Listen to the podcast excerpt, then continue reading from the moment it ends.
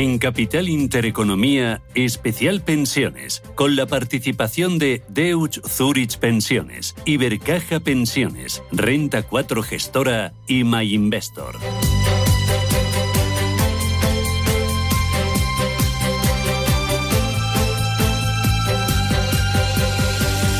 Esto es Radio Intereconomía, Capital Intereconomía. Son las 11 y 7 minutos de la mañana y tenemos un programa especial en el que vamos a hablar del ahorro pensado en la jubilación, con un objetivo concreto, la jubilación. Hoy la verdad es que tenemos una mesa muy interesante con eh, pues esa propuesta eh, prácticamente de última hora, de ayer mismo, del ministro Escribá. Parece que el anuncio lo hizo a propósito, sabiendo que íbamos a tener un especial. Dijo, bueno, pues eh, voy, a, voy a darles materia, ¿no? Para que se entretengan y para que comenten y para que me den su visión positiva o negativa, ya veremos. Ayer se lo recuerdo, el ministro Escribá anunciaba que el gobierno quiere que en 2030 cerca de 10 millones de trabajadores tengan, tengamos planes de pensiones con un ahorro próximo eh, a los 120.000 millones de euros. El objetivo lo va a poner en pequeñas y medianas empresas, en salarios medios y bajos y también en autónomos. Es lo que dijo ayer el ministro y quiere potenciar esos planes de empleo, esos planes eh, para empresas. Eh, vamos a hablar del ahorro para la jubilación. ¿Con quién? Hoy me acompaña Antonio Fernández Vera, que es presidente de Renta 4 Gestora. Antonio, ¿qué tal? Buenos días. Hola, buenos días. ¿Qué tal? Hacía mucho que no te veía. Sí, bueno. Sí, desde antes de la pandemia, ¿no? sí, un tiempo. ¿Qué tal todo? Pues muy bien. bien. Me alegro, me alegro. Eh, José Carlos Bizarraca Catalán es director general de Ibercaja Pensión. José Carlos, ¿qué tal? Buenos días. Muy bien, buenos días. Acércate un poquito más al micrófono. Muy bien. ¿Todo bien? Todo bien. Sí, hoy te has venido en AVE. Hoy en AVE. Sí, y me decías que venías escuchando la tertulia de primera Por hora. supuesto. Sí, sí. Dame dos mensajes. Que, que, con, ¿Con qué te has quedado de lo que se ha comentado? Bueno, yo creo que desde el punto de vista técnico, los técnicos coinciden todos en el diagnóstico tenemos que hacer cosas, no tenemos que ocultárselas a la, a la ciudadanía. El sistema hay que mejorarlo para que sea sostenible y además hay que fomentar el ahorro el ahorro complementario a esas pensiones públicas. Creo que han coincidido los tres los tres eh, contertulios y yo creo que también la opinión tuya iba en ese sentido. Bueno, yo añadiría que nada de enfrentar los tres pilares, Ah, sí, sino que supuesto. reforzar sobre Sí, todo el segundo y el tercer pilar. Correcto. Esos hay que reformar, eh, reforzarlos, eh, el de los planes de empleo y también el de los eh, planes individuales de, de pensiones. Y luego también que tenemos un reto muy importante que es el tema de la educación. Si le metiéramos mano a la educación con un ambicioso plan, entonces se solucionarían muchos problemas del mercado laboral español y por lo tanto también se podrían solucionar otros muchos más temas del, eh, de- de- del tema de, de- las pensiones, ¿no? Porque tendríamos un mercado laboral pues mucho más productivo, más competitivo, con mejores salarios y con, eh, más alta. y con gente pues más apasionada por su trabajo, mejor formada y que seguramente que, que le gusta seguir eh, trabajando hasta los 67 o si puede más, ¿no? Porque hay algunos que, bueno. Eh, me acompaña también Ignasi Vila de Sau. Ignasi, ¿qué tal? Buenos días. Muy bien, buenos días y ¿Qué bueno, tal? felicidades que estáis de estreno, ¿no? Ah, Nuevos bueno, colores. Bueno, eh, ya llevamos eh, mes y pico, dos meses ahí. Yo es que ya no Ah. sé ni en qué día vivo, ¿eh? Vale, pues yo hoy he visto Sí. el naranja y el azul, me parece muy bonito. Ah, bueno, el naranjita esto es porque estamos en directo. Es la lucecita que se enciende cuando estamos en directo. Ok. Eh, que es director de inversiones de EMA Investor. Y hoy también me acompaña Raúl Perán Jiménez, que es director general de Deutsche Zurich Pensiones. Raúl, ¿qué tal? Bienvenido. ¿Qué tal? Buenos días, Susana. Muy buenos Buenas. días. Eh, oye, voy a empezar contigo. Eh, ¿Qué te parece la, la propuesta ayer, eh, lo que ha presentado el gobierno, eh, ese fomentar los planes de empleo? Eh, lo que pasa que dice... eh, para los próximos años. El objetivo es eh, ambicioso, 2030, 10 millones de trabajadores que tengan planes de empleo. ¿Le puedes explicar al oyente qué son y a día de hoy qué tipo de empresas son las que están ofreciendo a sus empleados esos planes de pensiones?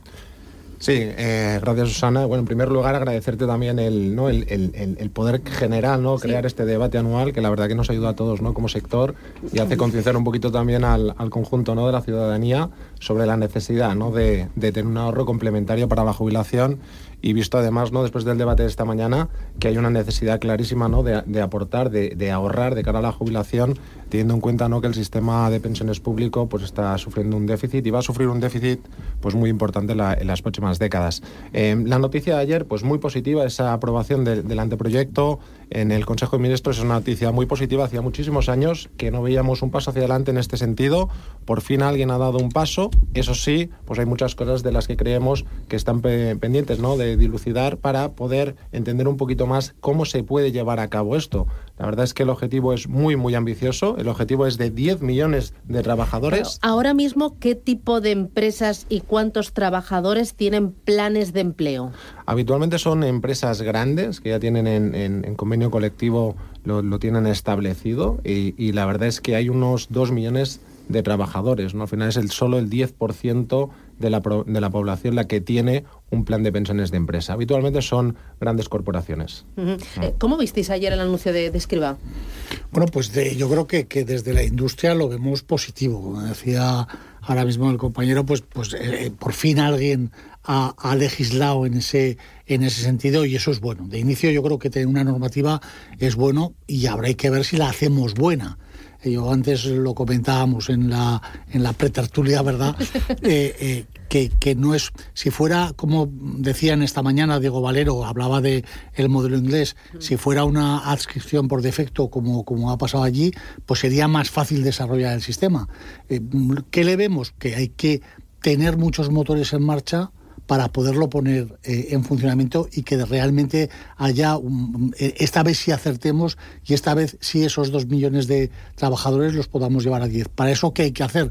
Pues tener una normativa flexible, tener producto, que lo vamos a, que lo vamos a tener, que sea sencillo y no sea como ha sido hasta ahora de complejo, que tengamos una fiscalidad adecuada, para ayer, ayer, el ministro hablaba de los trabajadores, trabajadores y empresa, no le podemos hacer siempre caer todas las obligaciones eh, a una a una parte. Que deje claro también quién va a gestionar esos planes claro, de empleo, claro, ¿no? Claro, claro, eso eso sí que parece que está eh, que al, fin, al principio de, de este de esta normativa eh, hubo algo de, de, de, confusión, pero ahora sí que está, yo creo que bastante claro, por lo menos en las conversaciones que hemos tenido con, con ellos, que la, que la promoción es pública, pero la gestión va a ser absolutamente privada, ¿no? Entonces, eh, yo creo que eso es bueno para el, el, para, el, para el ciudadano, para el empleado, para el trabajador, para la empresa que se acerque con ese, a, a ese producto, pero yo creo que es positivo que tengamos una, una normativa Vamos a ver cómo la terminamos de cerrar, cómo viene el reglamento, pero en principio lo vemos con buenas.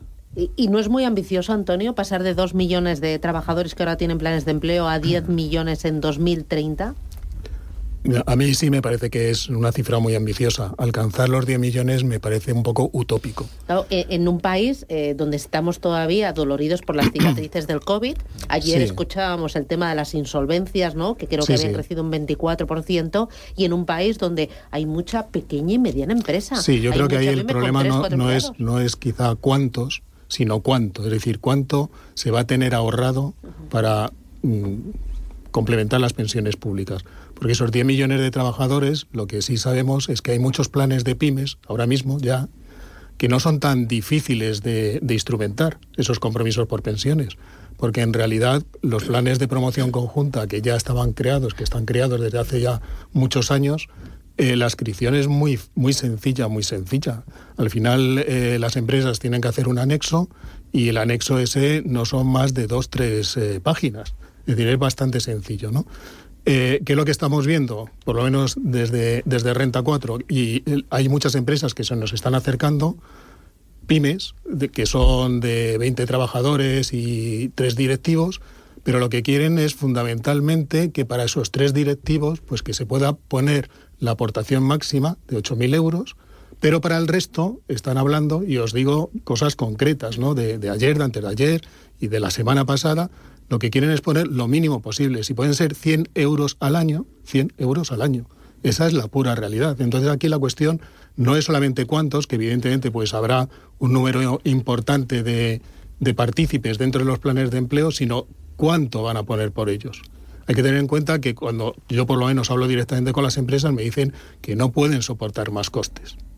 Y que además eh, no olvidemos también que esas aportaciones que realiza la empresa a planes de pensiones forman parte de la base de cotización a la seguridad social, con lo que, eh, y antes no, es decir, eh, no se está potenciando, no se ha potenciado históricamente el segundo pilar, sino todo lo contrario. Había deducciones también en la cuota del impuesto de sociedades para las empresas, bueno, con una serie de, bueno, una normativa un poco restrictiva, pero sí se podían deducir además un 10% en la cuota del impuesto. Y eso también se suprimió.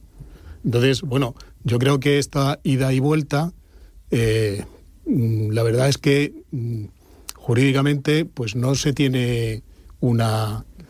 Eh, no, no, es, no es muy. Eh, no se está confortable, vamos, por parte de las empresas. ¿Tú cómo lo ves? Estoy totalmente de acuerdo. Lo que, lo que estamos eh, comentando y poniendo de manifiesto es que alguien por fin ha dado un paso hacia, adelante y lo que falta es que pongamos, vamos a ver cómo lo quiere, cuál es, dice el anteproyecto, vamos a promover el impulso, pero vamos a promover el impulso cómo, ahí está la clave.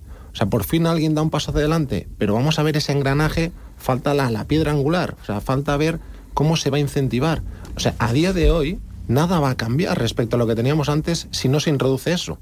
Es decir, ninguna empresa, y menos con la situación que tenemos a día de hoy, va a crear un plan de pensiones de empleo para sus empleados y más teniendo en cuenta el contexto económico en el que estamos. O sea, o ahí se introduce un beneficio económico fiscal para la empresa y para el trabajador, o este proyecto será, vamos, un, desastre. ¿Qué Sí, yo lo que quería comentar, y estoy de acuerdo, ¿eh? Raúl y, Antonio, eh, creo que la, el ejemplo de otros países eh, es eh, que se han incentivado la participación a planes o con el opt-in obligatorio, es decir, que mm, tú entras a participar de este plan a no ser que levantes la mano y digas que no, esto, bueno, el caso inglés, ¿no? que conozco bien, también con el concepto de que si el empleado pone 100, la empresa pondrá 100 y los 100 no tendrán cargas sociales. Eso es lo que ocurre en el Reino Unido. De modo que para la empresa es casi transparente, ¿no? si las cargas sociales son un 30%, por ejemplo, y el empleado que le incentivas a poner más. Entonces, ese tipo lo llaman matching, ese tipo de equiparación de que yo pongo 100 y la empresa me pone 100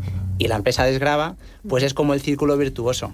Lo de incentivar los planes de empleo está fenomenal. Ahora ya iremos viendo la letra pequeña y cómo se va desarrollando y si somos capaces de alcanzar ese objetivo, pero eh, tenemos otra pata, ¿no? Porque al final estamos en un sistema con tres pilares: el, el, sistema público de pensiones, el ahorro individual privado y los planes de empleo. Ayer Escriba dijo que iba a potenciar esa pata, la de los planes de empleo, pero nos está penalizando otro de los pilares que son los planes individuales eh, de pensiones.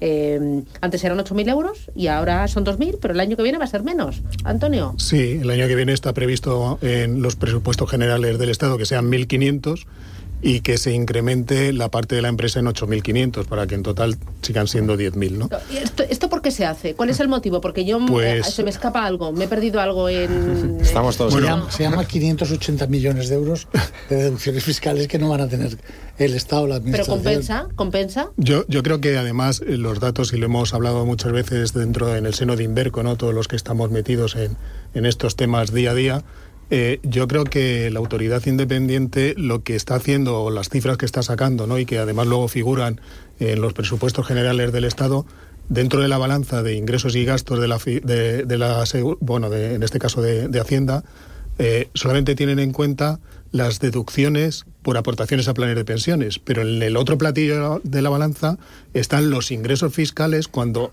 se pagan las prestaciones de los planes de pensiones, pero eso no lo tienen en cuenta. Entonces, esa balanza fiscal Insisto que solamente ven la parte eh, negativa para Hacienda, que son las deducciones fiscales, pero no ven la parte positiva de los ingresos que se obtienen. Y la balanza fiscal, por ejemplo, en, en los últimos años, pues hay más prestaciones que aportaciones a planes de pensiones.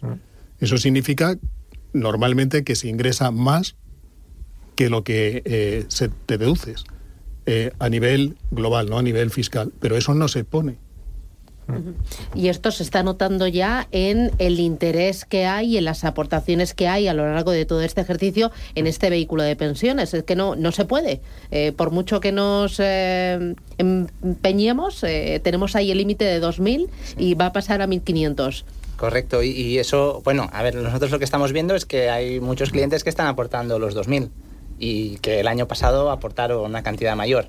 O sea que eso, eso es cierto. O sea, el, dinero que está entrando del plan individual, por, por definición, tiene que ser menor que el año pasado.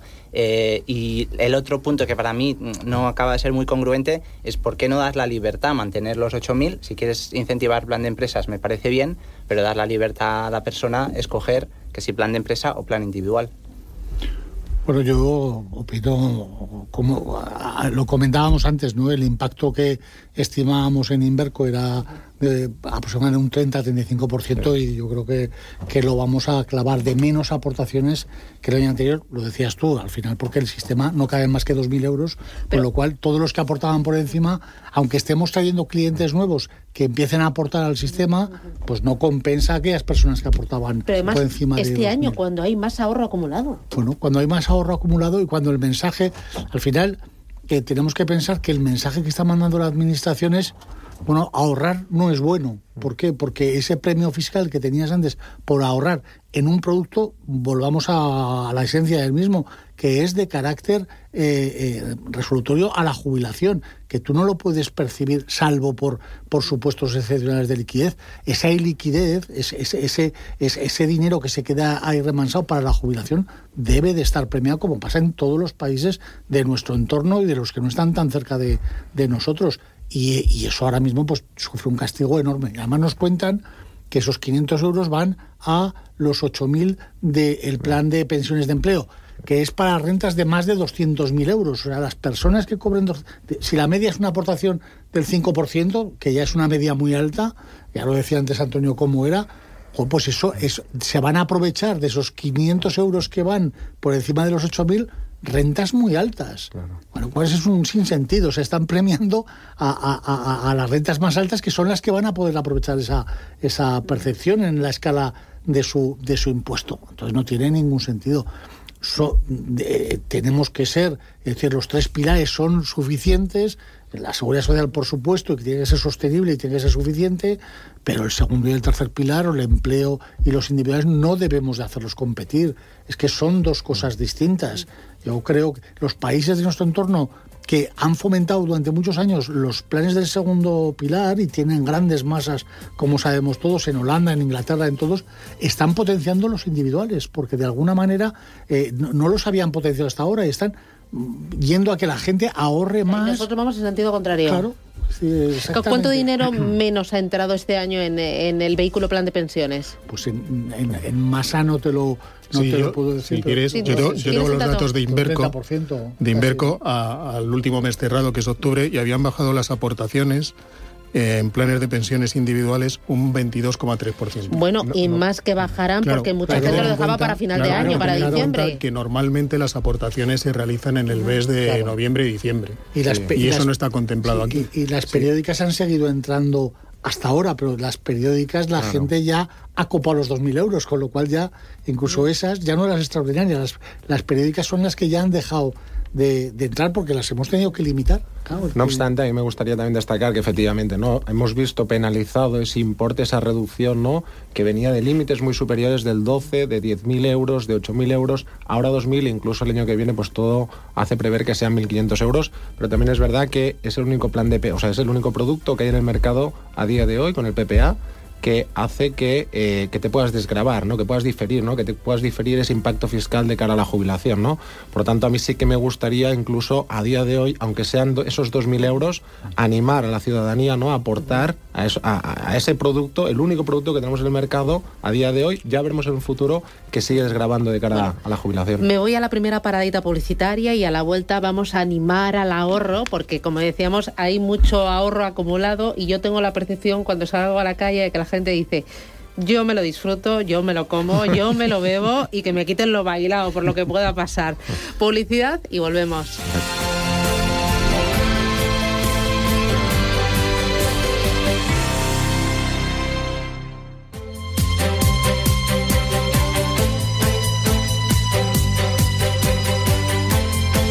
Hoy nos ocupamos de ese ahorro, ahorro pensado y enfocado a la jubilación con Antonio Fernández Vera de Renta 4 Gestora, con José Carlos Bizarraga Catalán de Ibercaja Gestión, con Raúl Perán Jiménez de Deutsche Zurich Pensiones y con Ignasi Viladesau de My Investor. Hoy has dicho algo muy interesante, Ignasi, que es el tema de eh, si yo, cliente final, tengo que elegir entre hacer aportaciones entre un plan de pensiones individual y un plan de empleo, tú eliges el individual. Porque eh, explícame cuál es tu teoría. Pues eh, viene bastante con el ADN de My Investors, ¿no? Que es dar libertad, dar un abanico de posibilidades y el cliente elige. Nosotros tenemos más de 80 planes eh, para elegir. O sea, el cliente puede elegir ahí lo que quiera en planes individuales. O sea, que realmente cada persona puede encontrar lo que él quiere realmente o ella quiere. Sin embargo, el plan de empleo va a estar determinado y la, el tipo de elección va a ser muy distinto. Entonces, yo, si tuviera la elección entre 8.000 aquí o 8.000 allá, que no la tengo, pero si la tuviera, yo iría al individual porque si de aquí a unos años cambian las perspectivas yo quiero traspasar de un plan individual a otro, sé que tendré más de 80 para elegir, mientras que el de empleo me estoy casando para toda la vida con uno o, unos pocos. Entonces, para mí el abanico de elección es importante. Sí, yo creo que estoy de acuerdo, efectivamente, ¿no? En el canal individual, ellos tienen 80, en el mercado hay más de 2.000 y hay muchísima, muchísima ¿no? Eh, oferta de planes de pensiones. Podemos encontrar a tota, tota, todo tipo de inversión, ¿no? Eh, sí que es verdad que al final nos vemos limitados a un importe. Son esos 2.000 euros y el año que viene serán 1.500. O sea, lo que tenemos que buscar son alternativas de ahorro de cara a la jubilación, porque efectivamente entre los dos productos, en el canal individual tenemos una oferta mucho más amplia, en el canal de empresa, si tenemos la suerte de tener plan de pensiones de empresa, pues o solo tenemos un perfil inversor y en el canal individual pues tenemos muchísimos. El problema es que con esos 1.500 euros de ahorro anual no complementaremos la pensión pública. Claro, pero en los planes de empresa, eh, ¿la empresa tiene solo un vehículo o puede decidir varios vehículos de inversión para repartir el dinero del empleado? ¿Eso cómo funciona, Antonio? Bueno, lo normal es que un plan de pensiones de empleo esté adscrito a un fondo de pensiones de empleo y por lo tanto tenga una política de inversión única ese fondo de pensiones de empleo. Luego que ese fondo o ese plan pueda invertir en otros fondos abiertos, pues puede diversificar con otros fondos abiertos. Pero la verdad es que eso se produce siempre dentro de la misma gestora, como mucho. Es decir, no veo a un plan de pensiones de empleo pues de, Renta 4 o de Caja eh, invirtiendo en otro plan de pensiones de empleo pues de BVA o de otra o de otra gestora. Eso Hay es una alternativa, Antonio, nosotros sí que la tenemos esta, hace muchos años que la pusimos en marcha, que se llama el plan de pensiones de ciclo de vida para el canal de empresa. Entonces ahí lo que hacemos nosotros es, para una misma empresa, eh, combinar varios fondos de pensiones y en función de la edad del, del, empleado que tenga un porcentaje de inversión en renta fija y en renta variable. Sí, pero, pero un poco lo que decía Ignasi, eh, es verdad lo que dices, o sea, hay planes de ciclo de vida que funcionan de la manera que has comentado, pero eh, al final, si no estás conforme cómo se está gestionando o la política de inversión de, de ese fondo de pensiones, eh, o de ese plan de pensiones, tú no puedes traspasarlo. sabemos que en planes de empleo, un, ni siquiera por las aportaciones eh, del partícipe, no ya digo las aportaciones que haga la empresa por ti, sino las aportaciones del partícipe, el derecho consolidado que proviene de esas aportaciones, no puedes traspasarlo.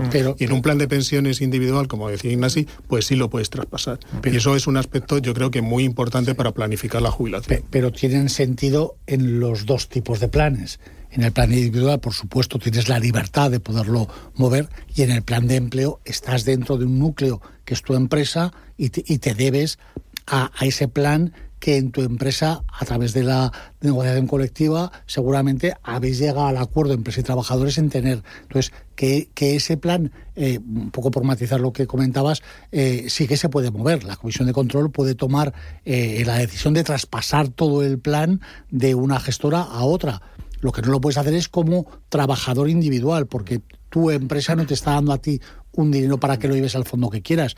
Tu empresa aporta a algo que es solidario y ahí viene un poco eh, por qué no han funcionado, yo creo que demasiado bien en España los ciclos de vida. Pues porque, porque no quieren enfrentar a generaciones dentro de las propias empresas, que uno pueda estar ganando y el otro pueda estar perdiendo. Hay un principio de solidaridad en los planes colectivos por el que bueno pues se, intentaba eh, eh, de alguna forma que todos los empleados tuvieran el mismo vehículo. ¿no? Está muy bien esto que comenta José Carlos. O sea, mirar, mirar hasta qué punto ¿no? Nos da miedo, ¿no? como Comisión de Control de un Plan de Pensiones de Empleo, introducir un ciclo de vida ¿no? que parece que tiene todo el sentido académico ¿no? a nivel de, de inversiones, el poder decir que una persona que está cercana a la jubilación tenga una posición cons- conservadora y que una persona que acaba de entrar en la empresa con una edad mucho más joven tenga una posición mucho más arriesgada. Parece que tiene sentido. Bueno, pues tendríamos, yo entiendo, que dar un paso hacia adelante en las comisiones de control para poder entender esa situación e introducir ciclos de vida para que puedan haber diferentes perfiles de inversor en un universo tan grande como las compañías que habitualmente a día de hoy tienen planes de pensiones. Ahí hay teorías también, como bien sabe Raúl, porque cuando llegas ahora a la jubilación tienes no como antes 5 o 10 años por delante, ahora tienes a lo mejor 20 o 25, con lo cual tu horizonte de inversión, el que de repente porque hayas cumplido 60 años te cambien a renta fija, pues igual no tiene ningún sentido ya, que puede ser el, ma- el máximo extremo. Entonces, es un debate que técnicamente podríamos tener, pero, pero no tienes por qué eh, llevar eh, tus ahorros a renta fija o pensar que porque estés en renta variable tienes más Pues, riesgo. pues ¿no? imagínate, José Carlos, si tienes 30 años y tienes el 95% de inversión. Claro, sí, sí. Por eso hay que buscar un poco, yo creo que, Claro. que en ese sentido las comisiones de control lo eligen, pues los productos mixtos seguramente no son, eh, yo recuerdo alguna compañía norteamericana donde lo normal ahí es un 70% de renta variable y un 30% en variable en fija y aquí es al revés. Eh, Casi todos los planes de empleo son 70% renta fija, 30%. Pero también los activos van cambiando. Eh, cada vez metemos más, más tipos de activos distintos, crédito alternativo, deuda privada. Es decir, la renta fija ya no es comprar bonos eh, de gobiernos de gobiernos en, en tipos negativos. Oye, ¿y el plan de pensiones público de empresas? Ahí eso estaría gestionado por gestoras, ¿no? Sí, Saldría a correcto, concurso. Correcto. Y ahí... eh, Eh, y ahí el, el- el- un poco desde, desde Inverco el temor que tenemos es que esa, esa supracomisión de control que va a tener el Estado pues pueda de alguna manera marcar demasiado eh, de- de- demasiado los límites de dónde puedes invertir y no. que no le dejen decir, gestionar con libertad al gestor, al que realmente correcto, es el que co- sabe... correcto. Y que de ahí pues se pudiera pensar que a lo mejor hay mandatos en los que te obligan a comprar deuda pública española. Eh, bueno ahí ahí tenemos que ver eso cómo evoluciona. Pues eso es un primer documento el anteproyecto y ahora vamos a ver eh, tanto en su en su exposición pública como con todos los los las, las entidades que van a estar ahí le vamos dando forma a ese reglamento que es al final el que tiene que realmente regularlo. En ese aspecto podría ser un poco peligroso el futuro no pero vamos no vamos a pensar así. Vamos a pensar que las personas que estén eh, designadas para esa supracomisión de control pues sean gente que técnicamente eh, bueno pues va a hacerlo desde un punto de vista técnico no no, no político Y no solo, no solo eh, em, si el gestor va a poder invertir más o menos, sino cuántas gestoras vamos a poder estar ahí. Claro. Que esto también es una variable que está encima de la mesa. Porque no se sabe todavía cuántas. No, y hay más de 60 en el mercado. Vamos a ver al final, ¿no? Cuántas. teoría con lo primero que habían dicho estaríamos en el entorno de 2022 que tuvieran la gestoras que cumplieran los requisitos que se han filtrado ¿eh? no porque ¿Qué sabemos- requisitos son, Antonio? Pues eh, puedes ir a concursos si tienes mm, un patrimonio de más de mil millones de euros. Entonces puedes ir como a pues crear dos, ¿no? correcto Eh, y si tienes más de tres mil millones de euros, puedes crear tres. tres fondos de pensiones, dos o tres fondos de pensiones que ofrecer a esas a esa, a sus, a sus Bueno, clientes, ¿no? eh, Ahora hablábamos del ahorro eh, que hay acumulado por la pandemia, porque los españoles hemos estado, igual que el resto del mundo, confinados durante unos meses y nos hemos vuelto eh, más prudentes. Eh, ahí eh, el ahorro ha crecido. En un momento donde el ahorro ha crecido y donde sí que somos conscientes de que hay que ahorrar para la jubilación, porque nos hemos dado cuenta de que somos vulnerables, ¿no creéis que el gobierno tendría que ser todavía mucho más clarito en cada una de las decisiones que se están tomando para decir hay que ahorrar, hay que ahorrar pensando en la jubilación? Porque eh, estamos hablando de los tres pilares y yo recuerdo a Escriba cuando ligó las pensiones al IPC, decía, no, con esto ya el sistema es eh, sólido y sostenible en el tiempo. Y a los pocos meses ahora nos ha- suben las cotizaciones sociales un 0,6%. Y ahora te dice que no, que va eh, a hacer lo de los planes de empleo. Hablábamos pero va a castigar también... en- eh, Y que la pensión pública va a subir en años cotizados, ¿no? Para del de cara al cálculo de la pensión pública, van a subir los años cotizados de 25 a 35, ¿no? Que es un mandato que viene de Sí, Bruselas. pero por otro lado lo quiere topar a que ninguna pensión esté por debajo del 70% del último Bueno, salario. es- es- Eh, es un poco, Sí. a ver, como bacalao gordo que pese poco. No hay forma de cuadrar esas cuentas. Al final no, no puedes hacer todo, ¿no? Lo que es evidente es que con el sistema público de pensiones, aunque lo liguen a la inflación o aunque suban las cotizaciones sociales, como al final somos más y ahora que nos vamos a jubilar los del, bueno, a mí todavía me queda, los del baby boomer, eh, que ahí seremos, eh, seremos unos cuantos, ¿no? Unos cuantos, que cada vez eh, el tiempo que pasamos jubilados es mucho más porque se alarga la esperanza de vida, afortunadamente, y estamos fenomenal, hay que tomar otro tipo de medidas y como el gobierno no no sé si está despistado, no se atreve o, está esperando a Bruselas, al final tenemos que ahorrar, ¿no? El objetivo es, no podemos eludir la responsabilidad individual, sí, Sí, sí, para ni, mí... ni dejarnos eh, descolocar por el ruido. Exacto, exacto. Para mí lo que hay que hacer es, bueno, la legislación es la que es, pero a ver, ¿qué, qué puedo hacer yo? Entonces, aprovechar el plan individual, pues lo aprovecho, 2.000, 1.500, lo que sea. Pero es que con esto no es suficiente y yo tengo que poner otras cantidades, porque a ver, 2.000 al año nadie se jubila aunque pusieras los 2.000 al año. O sea, ¿habéis calculado cuánto es? Es una eh? multiplicación muy sencilla. El que aporte 2.000 durante durante 20 años, pues tiene 40.000 más la rentabilidad, menos la inflación, otros 40.000 en el mejor de los supuestos. A ver, ¿quién con 40.000 hace una, una renta complementaria? Como dice el profesor Erce, para esos 200, 300 euros que va a necesitar cualquier ciudadano para poder mantener un, nivel de vida.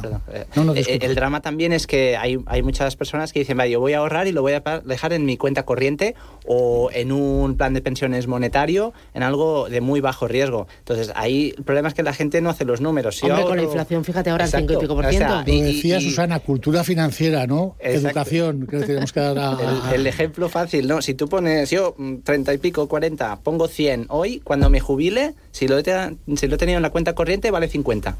Esta es una opción. Si lo pongo en riesgo medio alto, sin tampoco hacer grandes expectativas, ¿eh? un 5% después de inflación, pues tengo 400. O sea, a día de hoy tengo la elección de decir, ahorro 100 y me valen 50 cuando me jubile, o ahorro 100 y valen 400. Y mucha gente elige 50. Y eso a mí todavía me, me choca bastante, gente de mi edad, y digo, no, no entiendo.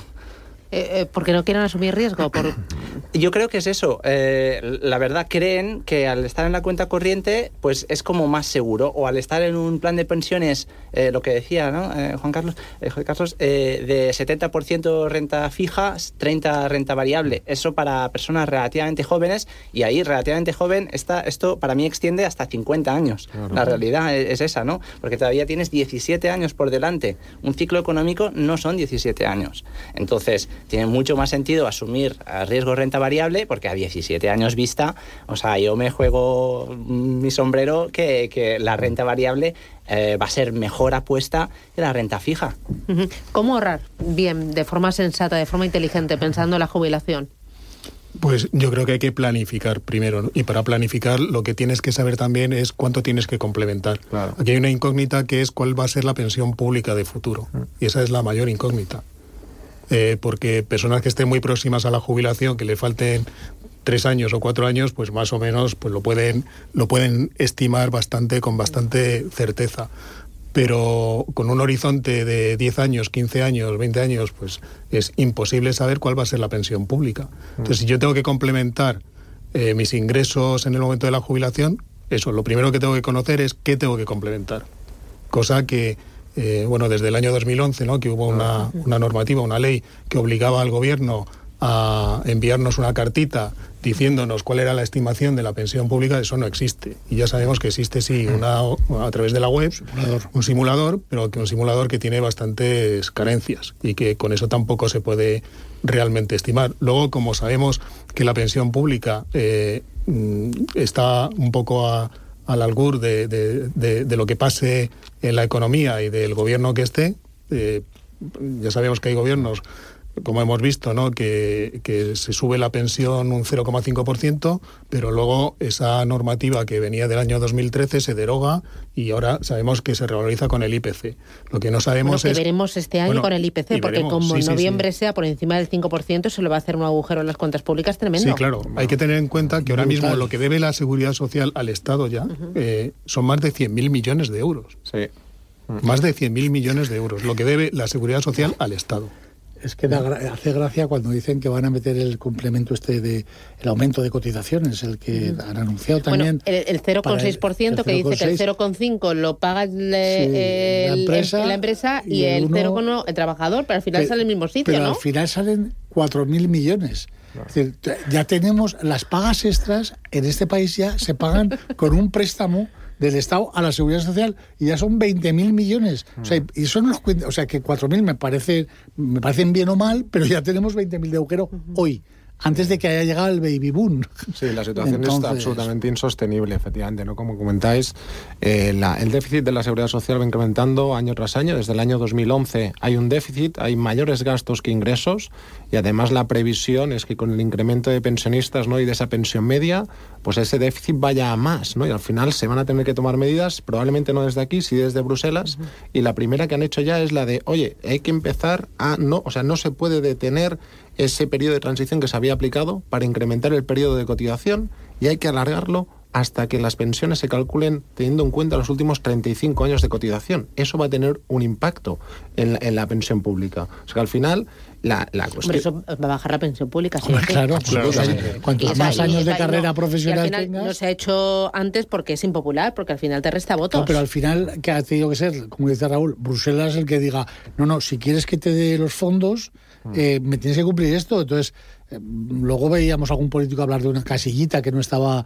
que no sabía quién la había rellenado. Bueno, pues, pues las que se rellenan ahí no te cuentan cuando envían los, los eh, cuando enviaron todo el presupuesto a Bruselas, etcétera. Ahí está, hay que cumplirlo. Con las, con las pensiones que tenemos, la tasa de, sustitución, que tenemos es de las más altas de Europa y hace o equivale. ¿Qué es eso de la tasa de sustitución? Sí, buena, buena pregunta, Susana. Perdona, sí, efectivamente, la tasa de sustitución es el porcentaje que representa tu pensión pública respecto al último salario que venías percibiendo en la empresa.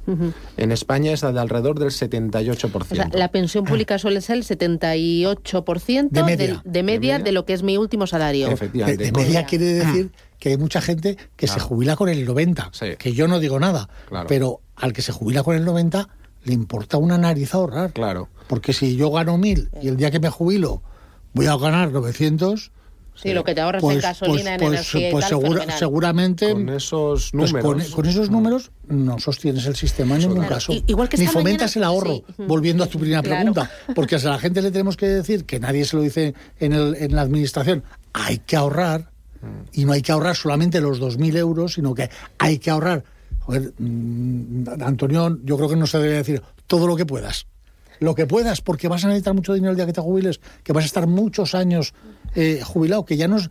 La, seguridad social que tenemos constituida ahora estaba pensando para que la gente se jubilara a los 65 y la experiencia de vida eran 5 o 7 años. la gente se moría, o sea, consumía la pensión de jubilación 5 o 7 años, ahora son 20. Es que esta mañana han dado el dato, no sé si lo he pillado bien porque lo digo de memoria, eh, lo que nosotros cotizamos durante toda nuestra vida laboral de media da para 15 años de jubilación. 12, correcto. 12 años. Pero ahora, Entre 12 y 13. 12 y, 13. la esperanza de vida son 20. Claro. 20, a, o 20, algo. ¿vale? Eso equivale a un déficit de 121.000 121 euros de media por persona. Pero eso a la gente, Susana, no se lo dice nadie. Y, y, y Hombre, ¿cómo se vas a decir a 10 millones de pero, pensionistas? Pero cuando, sí, pero cuando hay una persona eh, autónoma que dice, si yo pago mis autónomos, yo pago 200 euros, es tan sencillo como multiplicar 200 por 14, ¿no? Creo que se pagan 14 cuotas, no, no lo sé, o 12, las que, las que sean, y multiplicarlo por los años que han trabajado. Y ahora piensa lo que vas a cobrar, aunque fuera una pensión mínima de 500 euros. Es que esa es una relación de un 1,5 por cada euro que tú has puesto.